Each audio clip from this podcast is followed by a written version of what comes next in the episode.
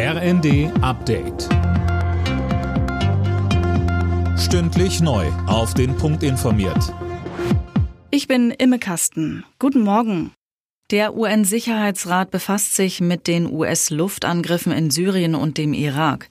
Russland hat die Sitzung für morgen beantragt. Laut US-Behörden waren Stellungen pro-iranischer Milizen angegriffen worden.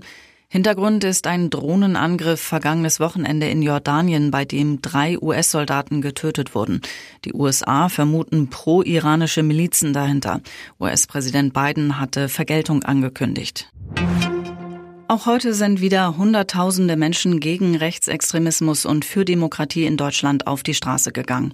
Allein in Berlin spricht die Polizei von etwa 150.000 Teilnehmern. Uwe Schimonek. Die Veranstalter gehen sogar davon aus, dass es zwischenzeitlich fast doppelt so viele waren.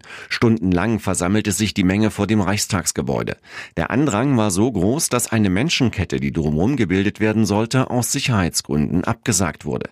Aber auch anderswo kamen Zehntausende Menschen zu Demos, unter anderem in Dresden, Freiburg oder Hannover. Aber auch in kleineren Städten gab es gute Beteiligung. Gut 5000 Geschäfte könnten noch dieses Jahr für immer schließen. Davor warnt der Handelsverband Deutschland. Die Corona-Jahre hätten den Niedergang dramatisch beschleunigt, sagt HDE-Präsident Alexander von Prehn zu Bild. Viele Innenstädte seien schon seit Jahren in kritischem Zustand.